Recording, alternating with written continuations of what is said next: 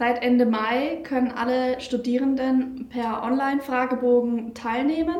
Jeder wurde dazu postalisch angeschrieben. Sollte jemand keinen Brief erhalten haben, kann er sich gerne an uns wenden und bekommt dann noch seinen individuellen Zugangscode nachgeschickt. Zeit bleibt bis Ende Juli.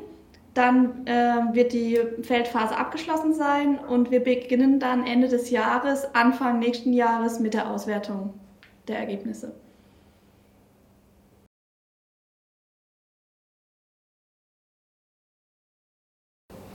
Die Befragung der Studierenden, die ist ein Teil des Studienqualitätsmonitorings, was an der Uni Freiburg gerade läuft.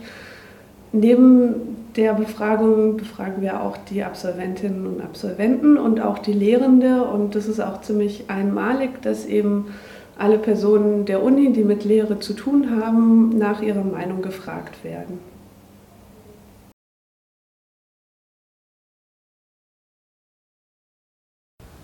Wir waren in die ähm, Ausgestaltung des Fragebogens mit einbezogen und haben auch eigene Fragen eingebracht.